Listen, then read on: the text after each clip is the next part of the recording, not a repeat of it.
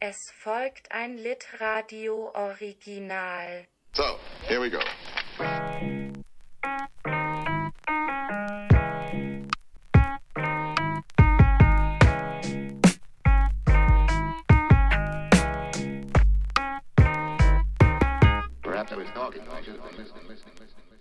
Am 8. März durfte ich mit Yannick Hahn-Bierhoff-Federer über seinen zweiten Roman Tao sprechen, der einen Tag zuvor im Surkamp Verlag erschienen ist. Yannick Hahn-Bierhoff-Federer lebt und arbeitet als freier Autor in Köln. Er schreibt Romane und Erzählungen, Essays und Rezensionen, unter anderem für Deutschlandfunk, WDR und SWR. Für sein Schaffen erhielt er diverse Stipendien und Auszeichnungen wie den Dreisat-Preis 2019 im Rahmen der 43. Tage der deutschsprachigen Literatur in Klagenfurt. Sein Debütroman Und alles wie aus Pappmaché erschien 2019 im Surkamp Verlag. Zu Beginn liest Yannick für uns einen Ausschnitt aus seinem Roman. Vielleicht war mein Vater zuletzt etwas vergesslich geworden. Sicherlich auch ab und zu verwirrt, aber nicht vergesslicher oder verwirrter, als ich es heute bin oder immer schon war. Es kam vor, dass er ins Zimmer trat und in der Mitte des Raumes stehen blieb, auf das Regal blickte, auf den Fernseher, auf den Couchtisch dass er dann wieder hinausging, ratlos, weil er sicher gewesen war, etwas holen oder erledigen zu wollen, das ihm auf dem Weg durch die Wohnung entfallen sein musste. Oder dass er plötzlich aus dem Fenster sah, während ich mit ihm sprach, dabei noch ab und zu nickte, sogar mhm machte oder sonst wie tat, als hörte er zu, aber eigentlich längst versunken war in sich selbst. Oder dass er, wenn er ins Auto stieg und ins Gewerbegebiet fuhr, zu Aldi und Rewe und DM, über Stunden verschwunden blieb. Und wenn er zurückkam, nur die Hälfte der Besorgung mitbrachte, die Mutter ihm aufgetragen hatte. Damals schon dachte ich, er musste irgendwo zwischen den Regalen gestanden und geträumt haben, musste abgeglitten sein, fortgetrieben, um Jahre erst, dann Jahrzehnte, um tausende Kilometer.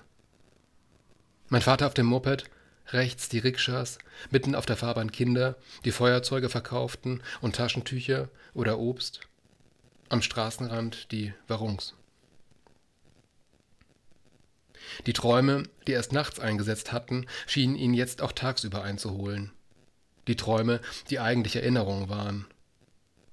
Es war nicht so, dass ein alterndes Hirn ihn im Stich ließ, dass er vergaß, wer und wo er war, die Orientierung verlor. Im Gegenteil. Ich glaube eher, er vergaß zu vergessen, was er früher zuverlässig vergaß, weil er damals keine Zeit hatte, sich zu erinnern. Mein Vater hatte immer gearbeitet, von früh bis spät. Selbst wenn er zu Hause am Esstisch saß, arbeitete er in Gedanken. Und wenn er mhm machte oder sonst wie tat, als hörte er zu, träumte er nicht, sondern grübelte über Bürodinge, Erst seit es keine Bürodinge mehr gab, denen er nachgrübeln konnte, drang es wieder herauf, schwoll es heran, mächtig und unerbittlich. Keine Demenz, bestimmt nicht, vielmehr überbordende Erinnerung. Und doch, wie konnte es sein, dass er in Bademantel und Hotelschlappen das Zimmer verließ, das Gebäude verließ, in den Straßen umherirrte, sich verlief in den Straßen der Stadt, die alle gleich aussahen, vor allem nachts? Was war in ihn gefahren? die Träume, die Erinnerungen waren.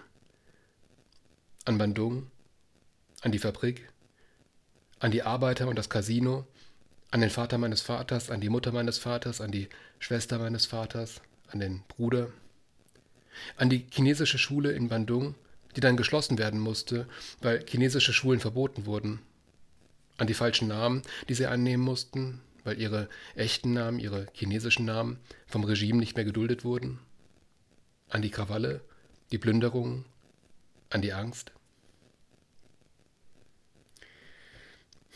Wenn ich also morgens am Schreibtisch saß und schrieb und dabei nicht nur das zu Papier brachte, an was ich mich erinnern konnte, sondern zugleich auch erzählte, was ich nicht genau wissen konnte, aber mir doch zumindest nach und nach vorzustellen versuchte, zu verstehen versuchte. Wenn ich dabei kaum bemerkte, wie draußen die Laternen abgeschaltet wurden, wie an den Häusern gegenüber ein Rollladen nach dem anderen hochgezogen wurde. Wie es immer heller wurde und der Verkehr lauter, die Stimmen von der Straße her, bis mein zweiter Wecker klingelte, damit ich rechtzeitig ins Büro aufbrach. Wenn ich dann aus der Wohnung trat, bis zur Kreuzung hinunterging, schließlich am Zollstockgürtel auf die Bahn wartete, zumindest glaubte ich da, dass sich etwas in mir sortierte, in Ordnung kam, was zuvor immer schon in Unordnung gelegen hatte. Die Stadt, wie mochte sie auf ihn gewirkt haben? Das Licht der Leuchtreklamen, die eiskalte Luft aus den Malls. Sie wehte hinaus auf die Straße, wo es stickig war und heiß. Auf den Gehsteigen die zertrampelten Küchenschaben, die ihre Routen markierten. Es war das erste Mal, dass er nach China reiste. Auch sein Vater war, nachdem er als kleines Kind fortgegeben worden war, verkauft worden war, nach Indonesien, nach Bandung, nie zurückgekehrt. Wohin hätte er auch zurückkehren sollen? Niemand wusste, woher er kam. Und dann mein Vater, wie er durch die Straßen irrte. Ein Dorf suchte, das es nicht mehr gab, das längst aufgegangen war in einer Stadt, von der damals noch keiner wusste, dass sie einmal gebaut werden würde. Wie weit war er gekommen? Von Chatin hatte er einmal am Telefon gesprochen, aber war er auch mit dem Zug über die Grenze gefahren? Hatte er Shenzhen noch gesehen? Vielleicht sind es schon die Sätze, die sich nur nacheinander aufs Papier setzen lassen, die sich dabei ineinander verschrauben, wechselseitig grammatische Beziehungen eingehen. Temporal, kausal, final, konsekutiv und so fort. Mutter erzählt von Vaters Mantel, der noch zwei Jahre im Flur hing, den sie nicht in den Wandschrank räumen, geschweige denn weggeben konnte obwohl ihr immer wieder gesagt wurde, sie solle ihn doch endlich aus der Garderobe nehmen. Wenn er sie schon nicht verstörte, verstörte er doch alle, die sie besuchten, um nach ihr zu sehen. Erst zwei Jahre später konnte sie ihn vom Bügel ziehen, ihn zusammenfalten. Er liegt jetzt einen Meter weiter, in einer Kommode, in der eigentlich nur Schals und Mützen und Regenschirme Platz haben. Sie hat den Mantel dort hineingequetscht, so als könnte Vater plötzlich in der Tür stehen, rufen, wo ist mein Mantel? Und Mutter müsste nur antworten, Kommode. Und er hätte seinen Mantel wieder, könnte hinausgehen, könnte draußen den Papiermüll auf die Straße stellen, könnte einkaufen fahren und nach Stunden erst zurückkehren, könnte ihn dann zurück an den Haken hängen, später im Kurpark joggen gehen, was er immer schon tun wollte, nie getan hatte. Er hätte es gemocht. Janik, vielen Dank fürs Vorlesen ähm, aus dieser tollen Stelle, ähm, aus deinem Roman Tau, dein zweiter Roman, der gestern erschienen ist, am 7.3. Herzlichen Glückwunsch. So Danke. Wie geht's dir jetzt damit gerade? Ja, gut eigentlich. Gut. Ich habe tatsächlich jetzt gerade erst das Gefühl, dass ich so langsam im eigenen Buch angekommen bin. Also ich habe es auch, ich glaube, Sonntag hier nachts äh, auf der Couch liegend nochmal zu Ende gelesen und ja, das war schön irgendwie, das in, in Händen zu halten als Buch und das Gefühl zu haben, ja, das ist gut, dass die Sätze jetzt so stehen, wie sie stehen. Also ja, ich habe es auch so an meine Lektorin geschrieben und, und eben gemeint, okay, ich bin jetzt angekommen, das ist jetzt mein Buch, das ist gut. Wann war es davor das letzte Mal, dass du dir das Manuskript angeguckt hattest? Gab es da so eine Zeit, wo du gar nicht reingeguckt hast mehr? Ja, ähm, ungefähr, Moment mal. Ich müsste es jetzt genau nachgucken. Ich äh, glaube, das war. Moment. Imprimatur war, glaube ich, Dezember. Aber da habe ich nicht mehr nur noch Einzelheiten nachgeguckt. Also bestimmt drei, mindestens drei Monate habe ich nicht reingeguckt. Und davor waren es eben Fahnen, also es war schon gesetzt, mhm. aber es waren immer noch Fahnen. Und ich hatte mich da auch schon so wund gelesen am eigenen Text, dass ich auch irgendwann nur noch nur noch schwimmende Buchstaben gesehen habe, nur noch, oh Gott, ähm, könnte hier noch was falsch sein, könnte hier noch irgendwie was unschön klingen, sollte ich hier noch irgendwas tun und ähm, dann auch schon zunehmend von meiner Lektorin das Signal bekommen habe, Janik, jetzt lass mal gut sein, das drucken wir jetzt. Und dann ist es eben gut, das irgendwann aus den Händen genommen zu bekommen und dann als Buch wiedergegeben zu bekommen und dann ist, dann ist es ein Buch. Hat dann so ein bisschen was Befreiendes vielleicht, dann auch nichts mehr machen zu können, nichts mehr ändern zu können. Ja, das ist tatsächlich ein befreiendes Gefühl, wenn es weg ist, weil du dann weißt, okay, was auch immer jetzt drin geblieben ist, das bleibt jetzt eben drin. Ja, dann geht es ja jetzt, also nachdem du jetzt es das erste Mal gelesen hast, wirst du vermutlich jetzt die kommenden Wochen dich wieder komplett reinlesen. Vielleicht kommt der Buchstabensalat wieder, aber ich wünsche dir, dass es, dass es, dass es schöne Erlebnisse werden. Ähm, ich werde mich zu Beginn einmal jetzt ganz kurz an einer inhaltlichen Einführung versuchen und du grätsch einfach dazwischen oder korrigierst mich hinterher, wenn ich was vermasse oder vergesse. ähm, Tao ist ein Roman in sieben Kapiteln, es sind sieben Kapitel unterteilt und in vier davon folgen wir als Leser in dem Ich-Erzähler Tao, der allerdings von den allermeisten nur Tobi genannt wird. Dazu dann später noch ein bisschen mehr. Ähm, Tao wohnt in Köln, ist an der Uni angestellt und schreibt meistens in seiner Mittagspause. Ähm, mhm. Was er schon alles veröffentlicht hat oder nicht, das ist gar nicht so eindeutig. Ich habe so gelesen, dass bisher ähm, er noch nicht viel von dem, was er geschrieben hat, aus der Hand gegeben hat, aber trotzdem immer weiter schreibt. Und der Roman beginnt mit der Trennung von Tobi und seiner Freundin Miriam und wir wissen erstmal gar nicht genau wieso, was ist überhaupt passiert. Es ist einfach nur ein tiefer Fall. Er muss aus der gemeinsamen Wohnung ausziehen, zieht ähm, ja hinter eine, äh, hinter eine Reihe von Einkaufszentren. Ist alles recht trist und er flieht erstmal aus der Situation und fängt an zu reisen. Und ähm, ich hatte das Gefühl, er weiß selber gar nicht genau, wohin und was er eigentlich sucht. Er reist an die norddeutsche Küste. Ähm, zu Beginn ist er, glaube ich, kurz bei seiner Mutter, genau. Und ähm, reist dann weiter nach Kroatien, verliert dort seinen Koffer oder vergisst ihn dort, reist wieder zurück und kommt wieder bei seiner Mutter an ähm, in Baden-Württemberg äh, und weiß eigentlich gar nicht, was er da jetzt gemacht hat, was passiert ist und ist nicht wirklich einen Schritt weitergekommen. Und dann erst erfahren wir Stück für Stück oder erarbeitet er sich auch erst Stück für Stück, wo eigentlich das alles herkommt. Wir erfahren nämlich mehr über seine Familiengeschichte. Ähm, seine Mutter kommt eben aus, aus dem Schwabenland, glaube ich sein Vater. Nee, nee. nee. Nein? Das, das, tatsächlich nicht. Da muss ich als, als ähm, Südbadener natürlich sofort dazwischen okay. krätschen, weil äh, wir, wir haben familiäre Verbindungen auch äh, äh zu Schwäbinnen und Schwaben und tolerieren das absolut, aber wir würden uns selbst immer als, als Badener und Badenerinnen bezeichnen. Ich entschuldige den Fauxpas. okay. Badenerin und Badener.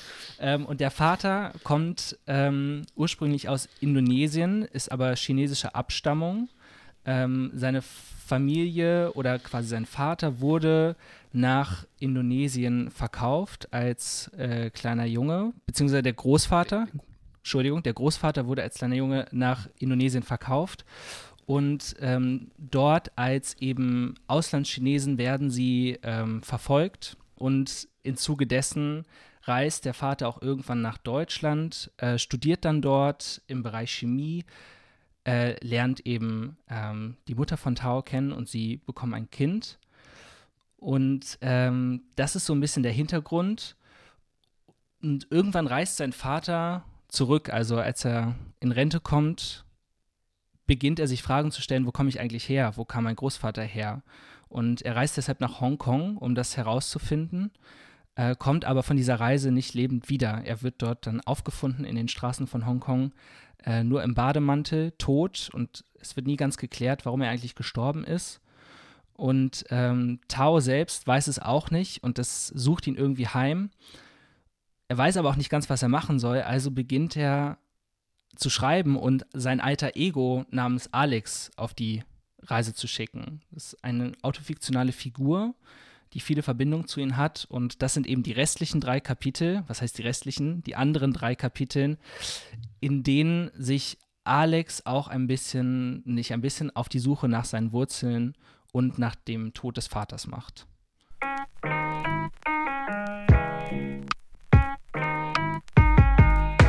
der Roman ist ein bisschen wie ein Puzzle zusammengestückelt und es macht, es ergibt hinterher ein, ein großes, ein buntes Bild, aber es macht es ein bisschen schwierig, drüber zu sprechen. Deshalb habe ich gedacht, vielleicht können wir uns so ein bisschen an den Figuren oder an den Beziehungen der Figuren entlanghangeln, wenn das für dich passt. Und ja, mhm. ähm, zu Beginn will ich das Offensichtliche machen und gerne über Tao und Alex reden der Text im Text, eben der Roman im Roman oder das Fragment im Roman, ist so ja, ein total bestimmendes Element deiner Form. Also Tao, der Alex schreibt, der, Video, der ganz viel Ähnlichkeit mit Tao hat. Und da wird mich also habe ich mich die ganze Zeit gefragt, wie war das im, im Schreiben für dich? Gab es quasi zwei Texte, die zu einem wurden? Oder hast du am Anfang, ähm, weiß ich nicht, eine Masse an Text gehabt, die du dann in diese zwei Teile geformt hast? Ich glaube, ich muss andersrum anfangen. Mhm. Ähm, ich glaube, der die, die wichtigste Stelle, ähm, die so ein bisschen erklärt, wie die Form zustande kommt und warum sie, warum sie da ist und was sie soll, ist eigentlich die, wo Tau über sein eigenes Schreiben reflektiert und eben sagt, ähm, er hat sich dieses Thema nicht ausgesucht, er wollte eigentlich nicht über seinen Vater schreiben, über seinen Großvater schreiben, ähm, aber dass er zugleich feststellt, dass man sich nicht aussuchen kann, worüber man schreibt. Das heißt, er wollte schreiben und sobald er geschrieben hat, kam das. Das heißt, er sich, konnte sich aussuchen, schreibe ich jetzt weiter und zwar das oder schreibe ich nicht. Und dann sozusagen überlässt er sich diesem Schreibprozess und ähm,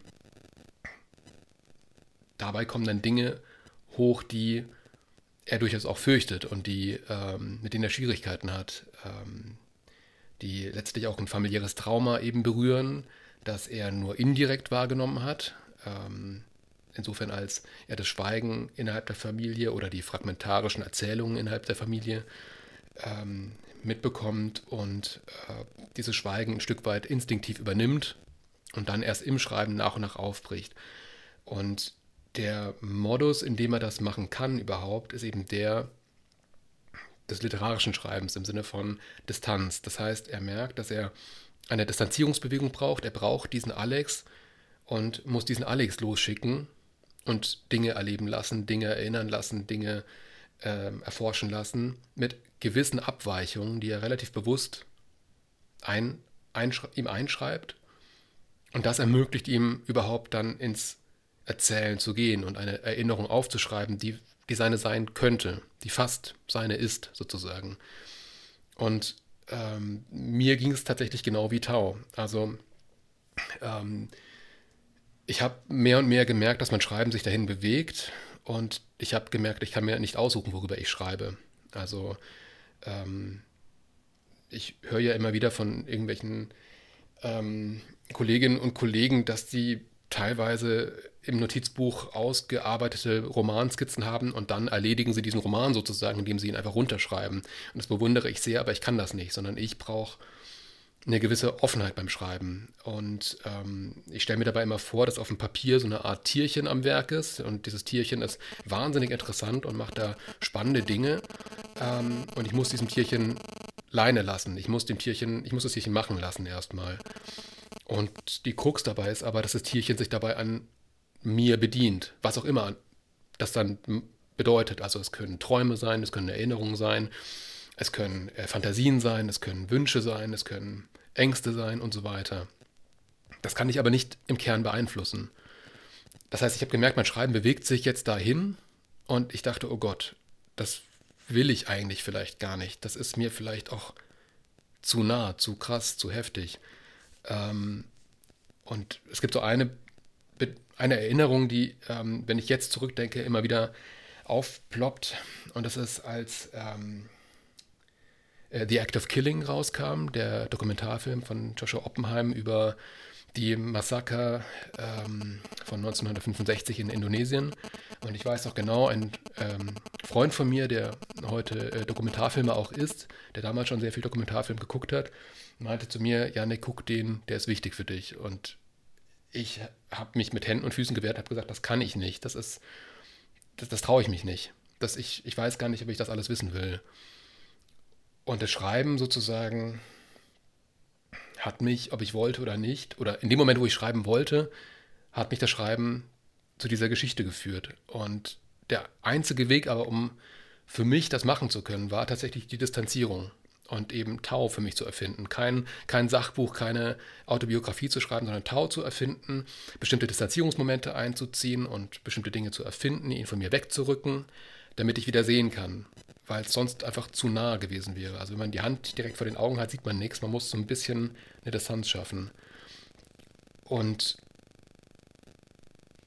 diesen, diese Form, diesen Modus und diesen Umstand habe ich dann letztlich eben auch Tau ein, eingeschrieben und habe Tau selbst eben also über Alex erzählen lassen, um dabei auch zu reflektieren, warum ich das eigentlich tue und ja, was es damit auf sich hat letztendlich. Warum, also warum überhaupt literarisch erzählen über so etwas, was man ja auch in der Doktorarbeit machen könnte. Mhm. Beispielsweise. Das, also, das finde ich, war für mich auch beim Lesen das, das Tolle und irgendwie das, das Clevere, was mich immer wieder auf mich selbst zurückgestoßen hat, dass man eben dieses, das Autofiktionale im Autofiktionalen ja hatte ähm, beziehungsweise bietet ja Tao, wenn man, äh, wenn man dich einmal googelt, auf deiner, wenn man deiner Wikipedia-Seite glauben kann, ähm, auch autofiktionale Marker an. Und äh, eben ein Elternteil aus, aus Indonesien, eins aus Deutschland und im Raum Köln und, und er schreibt und so weiter. Und ganz häufig ist es ja, zumindest für mich so bei autofiktionalen Texten, dass auch wenn ich mir versuche, das irgendwie zu unterdrücken, immer so die Stimme im Kopf ist, ob, ist das jetzt, also ist das echt? Ist das echt? So, ist das biografisch? Was ist fiktional? Was ist biografisch und so? Und ich finde, es ist häufig sehr schädlich und manchmal auch ein bisschen übergriffig, wenn man Text, bei der Text ja für sich stehen sollte, das immer darauf reduziert, aber man kriegt es trotzdem nicht raus oder ich kriege es nicht raus. Und dadurch, dass ähm, Tao eben wiederum eine autofiktionale Figur schreibt und wir ja teilweise sogar wissen, also er validiert ja teilweise in den Gesprächen mit der, mit der Mutter zum Beispiel, dass es wirklich passiert. Also wir finden tatsächlich heraus, dass es wirklich passiert und dass es nicht wirklich passiert. Und dadurch, dass das aber quasi so ein bisschen Inception-mäßig auf einer Ebene tiefer ist, stelle ich mir die Frage, muss ich das denn gerade wissen, ob das wirklich passiert ist oder, oder nicht? So, so, es macht, hat für mich beim Lesen ganz neuen Raum aufgemacht. Also war es für dich wirklich so eine Art ich schiebe das, ich habe ne, noch eine größere Distanz. Ich kann das reflektieren, was gerade passiert und lasse das nicht so nah an mich ran. Das war der erste Impuls eben. Also mhm. erstmal das von mir eins wegzuschieben, aber nah genug zu halten, um es genau sehen zu können. Ähm, gleichzeitig sind aber im Roman, also es gibt ja sozusagen erstmal eine Art erzählerische Konkurrenz um den Stoff. Also es gibt ja mehrere Konflikte, wo entweder ähm, Figuren das Gleiche erzählen wollen und sich dann gegenseitig den Stoff streitig machen. Zum Beispiel Micha, der gute Freund von, von Tau, ähm, möchte plötzlich eine Geschichte sehr ähnlich wie die von Tau erzählen und dann kommen die sich so ein bisschen ins Gehege. Ähm, äh, ähm, ähm dann ist es auch so, dass äh, Miriams Geschichte bestimmte ähm, Parallelen, Analogien haben, die für Tau irgendwie wichtig werden und dass Tau dann anfängt auch über Miriam zu erzählen und das für Miriam schwierig ist und Miriam sich das verbittet und sagt, bitte schreibt nicht über meine Familie, schreibt nicht über mich. Ähm, so, dass der eine Komplex, also es gibt eine Konkurrenz um den Stoff. Mhm. Wer darf hier eigentlich was erzählen? Wem gehört eine Geschichte oder wem gehört meine Geschichte? Und äh, wo hört meine Geschichte auf? Wo fängt deine an? Und geht das überhaupt? Können wir das überhaupt mit der Schere durchtrennen? Ähm, die andere Frage, und die ist vielleicht sogar noch interessanter und wichtiger, ist der Modus des Erzählens oder der, der Modus des, äh, Verarbeitens. Und die unterscheiden sich auch alle. Das heißt, äh, Tau, wie gesagt, hat eben diese literarische Distanzierungsbewegung ähm, oder das Distanzierungsbedürfnis. Ähm, die Mutter dagegen ist ganz anders äh, ähm, drauf. Die ärgert sich, als sie seine Texte liest, dass er es nicht exakt so erzählt hat, wie sie es erinnert.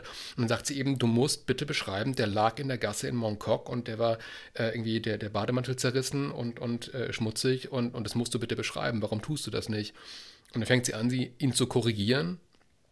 Und dabei stellt Tau aber fest, dass sie dennoch Dinge anders erzählt, als er sie wiederum erinnert. Das heißt, selbst diejenige, die versucht, es absolut exakt zu machen, auch die gerät plötzlich in die, ähm, naja, Dynamiken und, und ähm, äh, die, die Eigenlogiken des Erzählens eben hinein. Dann gibt es noch Miriam, die eben das Schweigen für sich wählt. Also auch Miriams Vater ist gestorben und sie bewältigt diese Trauer, indem sie einfach schweigt ähm, und, und es in sich vergräbt. Ähm, ja, und dann nochmal zurück zu Micha, dann ist eben auch Micha da, der über die Demokratiebewegung in Hongkong schreiben möchte, der Tao und Taos Familiengeschichte dabei als ein interessantes ähm, Element dabei nutzen möchte.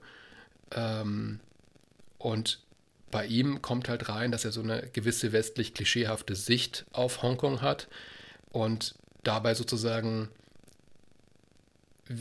wiederum mehr über sich selbst erzählt, als er über Tao oder Hongkong erzählen würde, weil er ja aus Hongkong so eine Art ähm, entrücktes Utopia macht, wo die westlichen Werte endlich ähm, zu sich selbst finden und, und Tao dann auch endlich nicht mehr, äh, also Taos alter Ego in Michas Erzählung, der dann Jan heißt, ähm, Jan da eben sich eingruppieren kann in der Demokratiebewegung und da endlich nicht mehr als der exotisierte, ähm, also quasi Hongkong als ein, als ein westliches Asien mehr oder weniger, das dann Micha total super finden kann gegen, die, gegen das fiese chinesische Regime.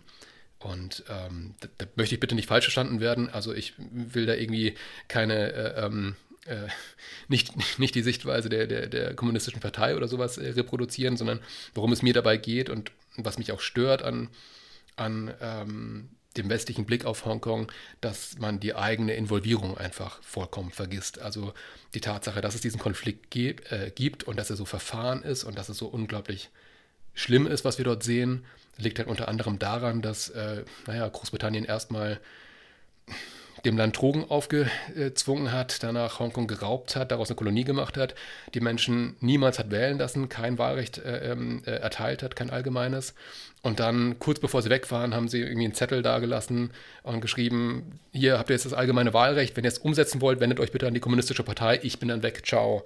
Und mhm. jetzt zeigt man mit dem Finger auf, auf äh, die fiese Partei, die, bitte nicht falsch verstehen, Unsägliches tut, das wissen wir alle. Wir müssen nur einmal die Zeitung aufschlagen. Das ist schlimm, was in Xinjiang passiert. Das ist schlimm, wie äh, die demokratischen Rechte äh, äh, der Menschen in Hongkong und überhaupt in China ähm, missachtet und mit Füßen getreten werden. Darum geht es mir, also da stehe ich absolut dahinter, ähm, dass man das kritisiert.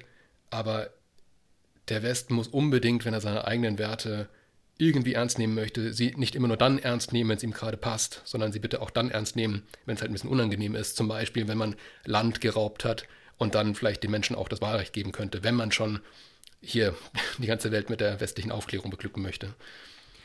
Ja, da findet ja äh, in dem von, von Micha, der, der auch Schriftsteller ist, äh, ja diese Aneignung der Geschichte statt, aber eben ohne the bigger picture zu sehen oder, oder auf sich selbst auch mal zu gucken.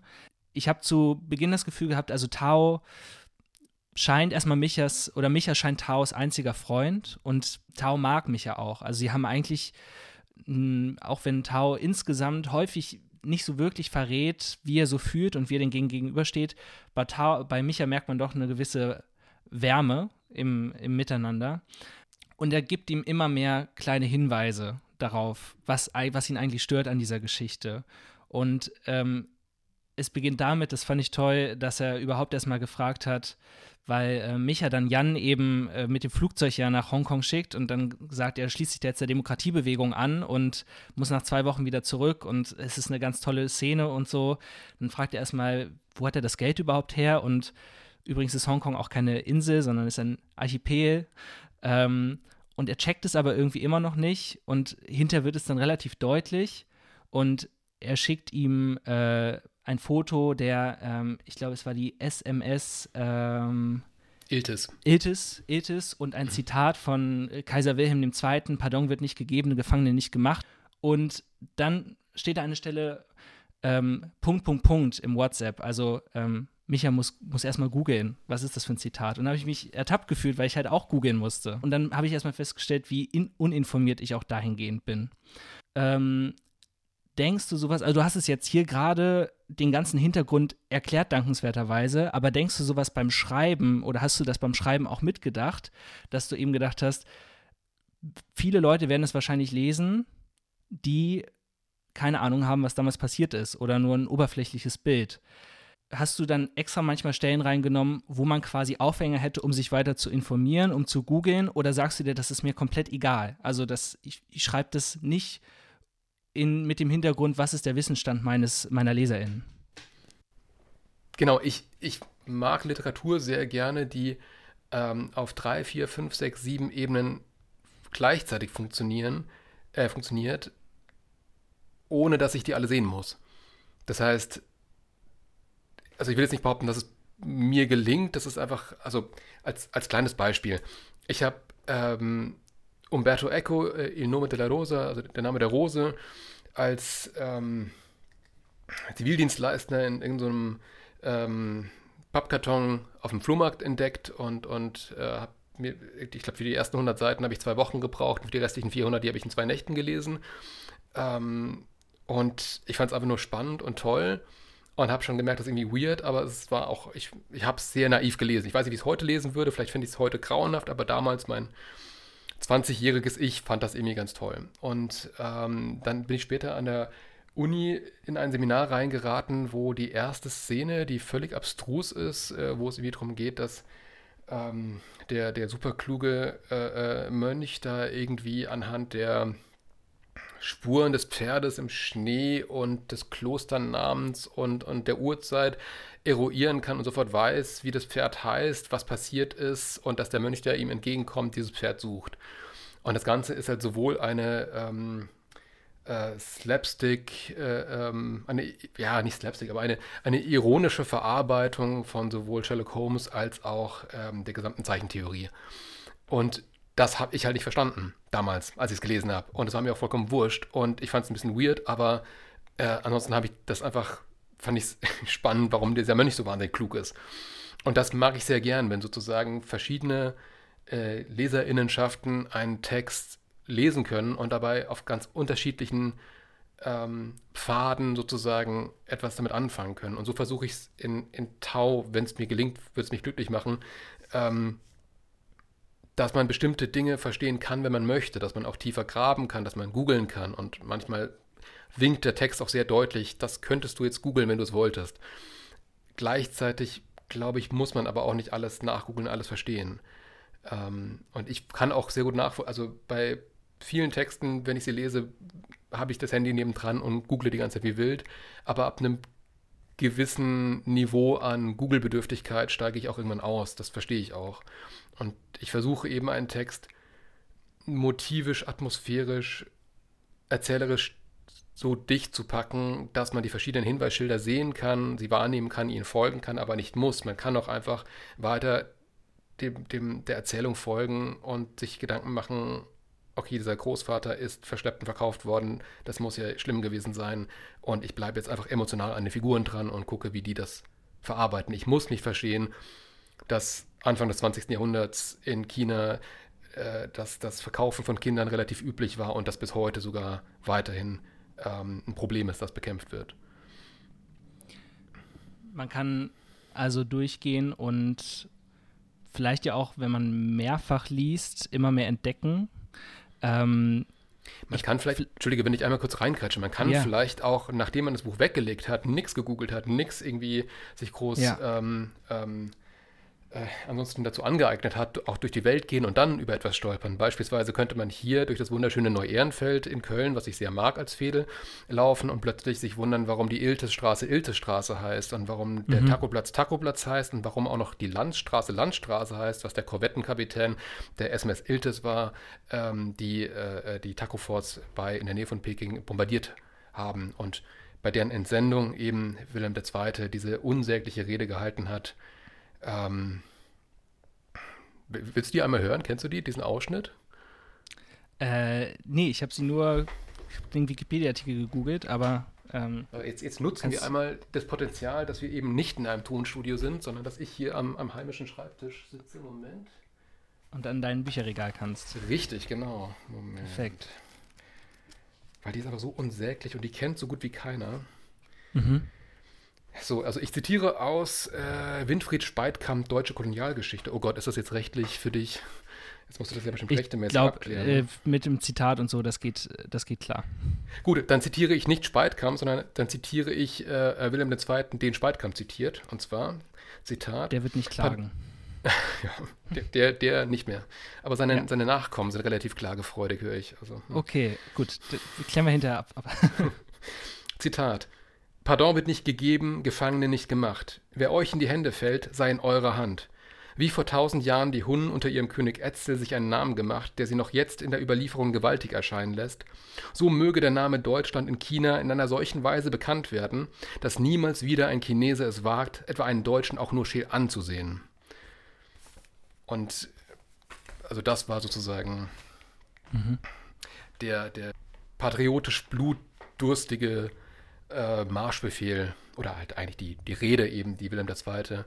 Ähm, in Bremerhaven bei der Entsendung der Flotte äh, gehalten hat.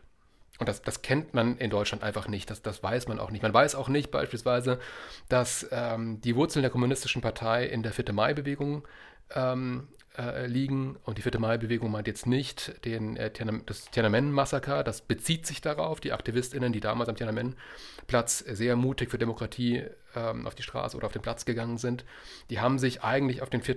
Mai 1919 berufen, wo es eine andere äh, ähm, äh, Protestbewegung gab. Und diese Protestbewegung hat sich ähm, daran entzündet, dass nachdem äh, die junge chinesische Republik, und damals wirklich keine Volksrepublik, Republik, sondern eine junge Republik, Republik ja. genau, ähm, die in ihren Restbeständen jetzt in Taiwan noch übrig geblieben ist.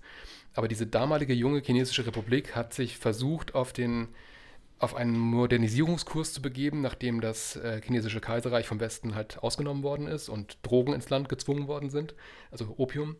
Ähm, um eben China zu modernisieren, haben die sich am Ersten Weltkrieg beteiligt, ähm, auf, der, auf Seiten der äh, Entente, haben, ähm, äh, ich glaube, vor allem Arbeiter äh, geschickt, die ähm, nicht direkt im Kampf beteiligt waren, aber die äh, sozusagen unterstützt haben. Und man hat eben gehofft, dass wenn dann Deutschland endlich besiegt ist, dass man dann die deutschen Kolonien zurückbekommt.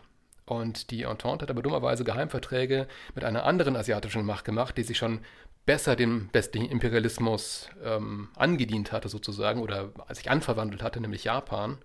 Und dann hat man diese Kolonien eben einfach Japan zugeschlagen, obwohl China selbst auf Seiten der Entente geholfen hatte. Und daraufhin sind die Leute am 4. Mai 1919 vor, damals gab es auch keinen Tiananmen-Platz in dem Sinne, aber vor Tiananmen, dem, dem Tor sozusagen, haben sich dort versammelt. Und der eine Flügel wollte sozusagen, war nicht ganz so radikal, aber ein radikalerer Flügel aus dem ist dann die heutige kommunistische Partei erwachsen. Und da sieht man eben, es ist Wohlfall eben einfach nur mit dem Finger auf, auf die Unsäglichkeiten zu zeigen. Das stimmt alles, das ist alles schlimm. Aber der Westen hat immer seine Finger mit im Spiel. Oder in, in, in vielen Bereichen zumindest. Zumindest, nein, ich will es nicht generalisieren. Generalisierung ist immer scheiße. In diesem in diesem Zusammenhang, in diesem Fall, hat der Westen einfach leider Dreck am Stecken.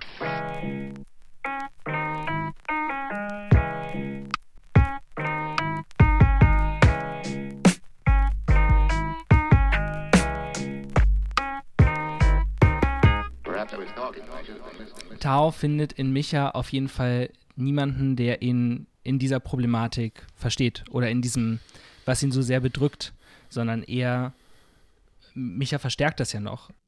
Aber in Miriam hatte ich das Gefühl, hat er jemanden, auch wenn sie vielleicht in dieser Form, wie du das jetzt alles erzählt hast, geschichtlich nicht eingearbeitet ist, ähm, ist sie jemanden, der ihn versteht. Oder zumindest die einzige, mit einer der einzigen, die ihn im Verlauf dieses Romans nicht exotisiert. Ähm, oder immer wieder, immer wieder bekommt er die Frage gestellt, diese ganz klassische Frage, ja, wo kommst du denn her? Wo kommst du denn eigentlich her? Und egal, was er sagt, nie ist irgendjemand zufrieden. Also egal, welche Antwort er gibt. Und deshalb ist es umso bitterer, deshalb fand ich es umso schlimmer, dass die beiden eben auseinandergedriftet sind, ausgehend von dem Tod von Miriams Vater auch. Ähm, wobei man ja hätte denken können, vielleicht ist das etwas, was sie noch weiter zusammenschweißt, weil auch Tao seinen Vater verloren hat und dass sie vielleicht sich auch in diesem Verlust Halt geben können. Aber es klappt eben nicht, weil Miriam sich fürs Schweigen entscheidet, wie du das gesagt hast, und Tao auch eigentlich jemand ist, der schreibt und schweigt. Da habe ich mich aber gefragt, gäbe es, hätte es irgendwo eine Möglichkeit gegeben, dass sie vielleicht doch miteinander hätten reden können. Also führt dieses Verlust, führt das Trauma unweigerlich ins Schweigen. Weil wir sehen das bei vielen Figuren, aber zum Beispiel nicht, wie du auch schon gesagt hast, bei, ähm, bei Taos Mutter. Da ist es nicht so. Ähm, da hat man nicht das Gefühl, dass so unfassbar viel brodelt. Also sie ist, sie ist natürlich traurig und ähm, hat diesen großen Verlust, aber es bahnt sich nicht so viel an. Es wird nicht totgeschwiegen. Hm. Ich muss einmal noch mal ganz kurz was aufgreifen, wo wir vorhin ganz kurz waren, weil du da auch sehr richtig beobachtet hast, dass ähm, diese Konfrontation zwischen Micha und Tao ähm, zwar da ist, aber dass trotzdem von Micha ganz viel Wärme irgendwie ausge ausgestrahlt wird. Und das würde ich unbedingt unterstützen und das ist auch umgekehrt der Fall. Tau und Micha sind gute Freunde. Und Micha verhält sich halt mal oder ist manchmal halt ein bisschen, ein bisschen ungeschickt und, und ähm, muss halt bestimmte Sachen erst noch verstehen. Aber die sind trotzdem Freunde und zumindest ist es von mir so intendiert, dass über diesen äh, Streit die Freundschaft jetzt nicht für immer zerbrochen ist oder so, auch wenn eine Versöhnung im Roman nicht vorkommt. Aber für mich ist es so, die streiten sich halt wie Freunde mal streiten. Ähm, und das ist mir auch ganz wichtig, dass ähm, trotz aller äh, Gegensätzlichkeiten in, im Zugang an Erinnerung oder im Erzählen oder Nicht-Erzählen, Schweigen äh, von dem, was war, dass diese Figuren trotzdem irgendwie miteinander verbunden bleiben. Und jetzt wären wir bei Miriam. Ja, Miriam hat sich komplett zurückgezogen, Sie hat ihn verlassen. Sie, Tau weiß auch nicht exakt warum. Er kann es nur erahnen. Er kann erahnen, dass es daran liegt, dass er ja, letztlich ähm, weiter von, von ihrem Vater auch erzählt und äh, von, von der Geschichte ihres Vaters, weil da irgendwas, ja, auch von, auch von, natürlich auch von ihrer Mutter und auch von, also dass ihre Familie einfach vorkommt. Ähm, und da scheint irgendwie was für ihn zu sein, wo er sich wiederfindet. Und das ist auf der einen Seite, ich habe das schon absichtlich so gestrickt, dass auf der einen Seite das eine Grenzverletzung sein sollte. Er, er ist übergriffig, er, er, nimmt sich einfach ihre Geschichte und sie sagt ihm, mach's bitte nicht und er macht es trotzdem. Das geht nicht. Ein bisschen ja wie Micha vielleicht auch wiederum bei Tao, Richtig. oder? So ist es, ja. genau. Also das sollte eine, eine in sich äh, verschränkte ja. Problematik sein. Ähm, was aber zu einer Aporie führt am Ende, weil wenn es so wäre, dass ähm, Tao sauber Miriams Geschichte von sich abtrennen könnte und nur über sich schreiben könnte, ähm, dann könnte es vielleicht machen, aber Miriam und ihre Geschichte gehört schon mit zu seiner Geschichte. Das ist das Problem, so wie letztendlich auch Hongkong irgendwo zu Michas Geschichte gehört, weil zu Hongkong auch der Westen gehört. So, da wären wir wieder bei dem Komplex. Die mhm. Sachen, die Dinge sind alle miteinander verwoben. Und ähm, das heißt, es ist wichtiger, wie man über etwas schreibt oder spricht, ähm, als über was man oder was man dabei äh, oder wer was dann thematisiert, sondern das Wie ist, ist das Wichtige, die, die ähm, Sensibilität dabei. Ähm, Miriam entzieht sich dem, sie bleibt aber trotzdem immer da irgendwo. Also sie, sie schwebt ja irgendwie über allem und, und oder, oder ist irgendwo der, durch, also indem sie nicht mehr da ist, ist diese Leerstelle so exakt um sie herum umrissen, dass ihre, ihre Silhouette immer da bleibt, sozusagen. Ähm, und deswegen ist auch ihr Schweigen, auch wenn das quasi ein, ein Kontrast ist, auch die bleiben in Verbindung. Ähm, hätte es zwangsläufig zum Bruch kommen müssen? Das ist die Frage. Also es ist ja auch, auch da so eine Schleife drin eigentlich, weil ähm, auch bei Taus Eltern ist es so, dass beide ihren Vater früh verloren haben. Ähm, und auch bei denen könnte man denken, das bindet sie aneinander. Und auch bei denen ist es so, dass das zwar der Fall ist, aber zugleich auch etwas Trennendes mit drin steckt, weil sie auf unterschiedliche Art und Weise damit umgehen, ähm, beziehungsweise sie unterschiedliche Problemlagen dabei haben. Und die ist beispielsweise, dass äh, Taus Vater eben nicht weiß, woher sein Vater, Taus Großvater, genau kam und, und warum er weggegeben wurde, was da genau passiert ist. Ähm, und das kann Taus Mutter nicht nachvollziehen. Sie kann nicht nachvollziehen, warum der plötzlich sich ein Flugticket kauft, dann Hals über Kopf abhaut und da irgendwas nachjagt, was eh schon längst verloren ist, weil da findet man einfach nichts mehr. Das ist zu spät. Ähm, diese, dieses sowohl Verbindende als auch Trennende habe ich Tau und Miriam quasi in einer Art Wiederholung ähm, eingeschrieben. Das ist ja, ich weiß nicht, man kann es ja manchmal beobachten in, in den Geschichten von Kindern und ihren Eltern, dass man erst glaubt, dass etwas, was den Eltern passiert ist, nur den Eltern passiert und plötzlich stellt man fest, es wiederholt sich bei den Kindern. Und die können sich noch so sehr dagegen wehren, plötzlich kommt das, schleift es sich wieder in ihr Leben rein, weil sie Dinge nicht loswerden oder weil Familien Dinge nicht loswerden. Ähm, und so ist auch der Konflikt mehr oder weniger halt in Taos oder Miriam und Taos Beziehung eben auch plötzlich wieder da. Es verbindet sie der gemeinsame oder der geteilte Verlust. Ähm, Aber die Art und Weise, wie man damit umgeht, trennt sie dann eben zunehmend. Und Miriam kommt damit nicht klar und, und wirft hin. Und das ist dann sozusagen ihre, da ist sie wahnsinnig konsequent und, und zieht das durch, sie ist einfach weg. Keine Nachrichten mehr, kein, keine Begründung, keine Erklärung, sie schweigt und sie ist weg. Und Tau kann ihr nur nacherzählen, kann, kann das, das versuchen, irgendwie für sich mit Sinn zu füllen, weil er kann einfach nicht anders. Er muss die Sachen erzählen, um die Welt für sich zu ordnen. Und deswegen muss er letztlich halt auch über sie sprechen, weil er dabei über sich gleichzeitig spricht, weil sie, weil sie ein Teil seiner Geschichte ist und seiner, ja, wer, wer er ist eben. Das finde ich ist am am schönsten zusammengefasst an einer Stelle, die du vorhin auch vorgelesen hast. Vielleicht sind es schon die Sätze, die sich nur nacheinander aufs Papier setzen lassen, die sich dabei ineinander verschrauben, wechselseitig, grammatische Beziehungen eingehen, temporal, kausal, final, konsekutiv und so fort. Ja, was, was am Ende eben stehen bleibt, ist letztlich ja das, was jede und jeder einmal ausprobieren kann mit der eigenen Familiengeschichte. Einmal an, an Weihnachten, wenn zumindest wenn uns äh, die Pandemie lässt, man irgendwie in einem Raum mit vielen Generationen, vielen verschiedenen Verästelungen der Familie zusammen sitzt oder steht, einmal zu fragen, wie war das eigentlich, als das und das passiert ist. Und sich dann alle Geschichten einmal anhören. Da geht ein Heidenstreit, oder zumindest ich kenne das so, dass irgendwie alles Mögliche durcheinander geht und der eine mhm. war aber stand direkt daneben und jemand anders hat es aber so gesehen, aber mir hat die Oma noch das erzählt. Ähm, und dann kann man alle widersprüchlichen Versionen sich anhören, kann die, auch wie die sich gegenseitig modifizieren, dann eben zuhören. Der eine erinnert sich dann plötzlich, ah ja, stimmt, du, du hast recht, es war doch so, oder du hast teilweise recht, es war aber in Wirklichkeit so und so weiter. Und am Ende geht man raus und hat trotzdem ein Bild davon, was passiert ist. Ähm, das ist so ein bisschen wie, man kann sich vorstellen, wie in der Wissenschaft letztlich. Ne? Also da ähm, kennt ihr diese, diese Schlachten in den Fußnotenapparaten, wo ähm, da irgendwie so, so ja, kleine Sidequests sozusagen vom Text äh, ähm, unternommen werden und alle möglichen Streitereien passieren. Aber je länger man sich mit einer Thematik beschäftigt, hat man trotzdem irgendwann ein Bild, obwohl scheinbar überall Uneinigkeit herrscht. Weil irgendwo ist dann eben doch ein Kern, den alle umtänzeln gemeinsam mit ihrem Reden darüber. Und dann sind wir ja letztlich auch bei der einzigen Möglichkeit, wie Menschen ähm, Wirklichkeit und, und äh, so etwas wie Wahrheit erleben können. Das ist ja eine soziale ein sozialer Prozess, den wir gemeinsam ähm, vollziehen müssen. Wir, wir, haben leider die göttliche Wahrheit nicht zur Verfügung, die ist uns entzogen.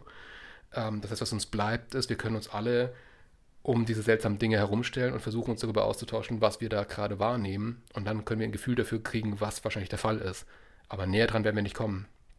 Und übrigens, das ist auch die, die, Gemeinheit und die Giftigkeit von, von Populismus, Fake News, Propaganda. Jetzt in diesen Tagen erleben wir das ja auch, dass dort mit einer Brachialität die Wirklichkeit umgelogen wird, weil das letztlich auf unser Menschsein zielt und auf unsere, auf, auf unsere Schwierigkeit, die Wirklichkeit überhaupt ähm, letztgültig zu bestimmen.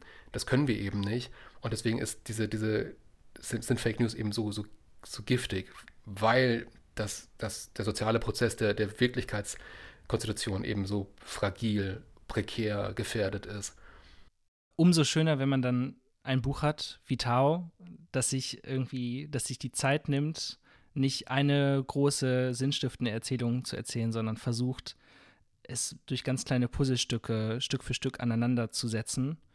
Und man auch dann zum Schluss vielleicht nicht das eine große Bild hat, aber auf jeden Fall ein Bild oder ganz viele Bilder. Deshalb kann ich es nur empfehlen. Tau, im, im Surkamp Verlag erschienen, hat 190 Seiten, kostet 23 Euro. Ähm, Janik, wo kann man dich demnächst jetzt die Tage, wenn wir heute ausstrahlen, ist wahrscheinlich der 18.3. Wo kann man dich die nächsten Tage noch sehen? Am 30. März bin ich ähm, im Literaturforum im Brechthaus in Berlin. Am 31.3. in Bonn im Literaturhaus. Dann am 8. und 9.4. In, äh, bei Erzählzeit ohne Grenzen in Aach und in Singen. Am 6.5. nochmal in Berlin ja, und da kommt jetzt, da bewegt sich noch was im Kalender. Also einfach äh, einmal beispielsweise meine Webseite googeln, da gibt es eine Terminübersicht oder der Verlag hat eine Terminübersicht. Ähm, ja. Genau. Verlinken wir auf jeden Fall auch in den Show Notes. Cool. Ähm, dann wünsche ich dir eine ganz tolle Reise mit dem Buch. Danke. Und äh, vielen, vielen Dank, dass du heute für mich und für Litradio Zeit gefunden hast.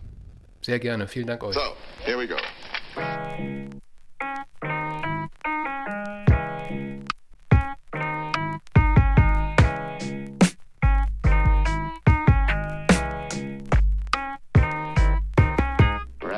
talking. I should have been listening. listening, listening.